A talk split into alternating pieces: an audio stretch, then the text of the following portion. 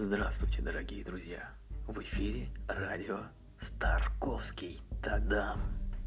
Тема сегодняшнего выпуска – «Сознание есть время». Поговорим о нем. Время содержится в сущем. Иногда можно почувствовать его и в своем существе. Обладая свойствами, оно способно наделять ими же. Например, машина времени, то есть форма времени – Предположим, что у времени есть форма, даже лучше скажем тело. Вот здесь внимание, отсылка к книге «Время есть тело» Александра Николаевича Строганова. Слово также содержит время. Реже слово содержит опыт времени.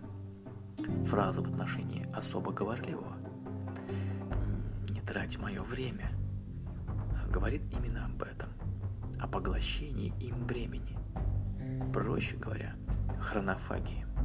Да-да, друзья. Другое дело – слово. Мудрое слово, мудрые мысли.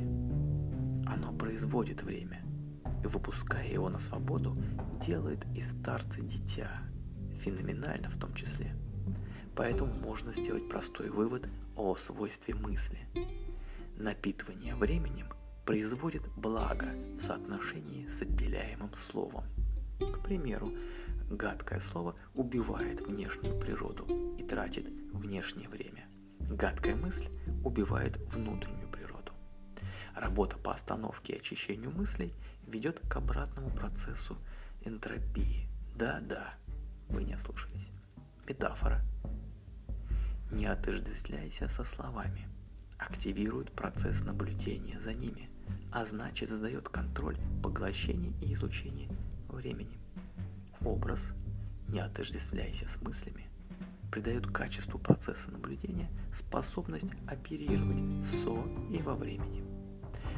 Но тем, тем временем форма без содержания пуста. Форма в данном контексте нечто, что имеет границы. В нечто лучше вкладывать категорию, обладающую сознанием. Поэтому качество содержания регулируется границами этого самого сознания. Если таковые максимально расширены, то поступающее наполнение происходит не из очевидного впечатления, а готово вмещать метафору и образ, то есть активное сознание, а далее в соединении и живую форму слова, то есть живое слово. Итог прост. Очищенное нечто вмещает нечто максимальное. Самое главное, друзья, в свое время. Вот так, очень непросто мы поговорили о времени. А что нам остается еще делать? Феномен времени нужно чувствовать, мало о нем говорить, его нужно проживать.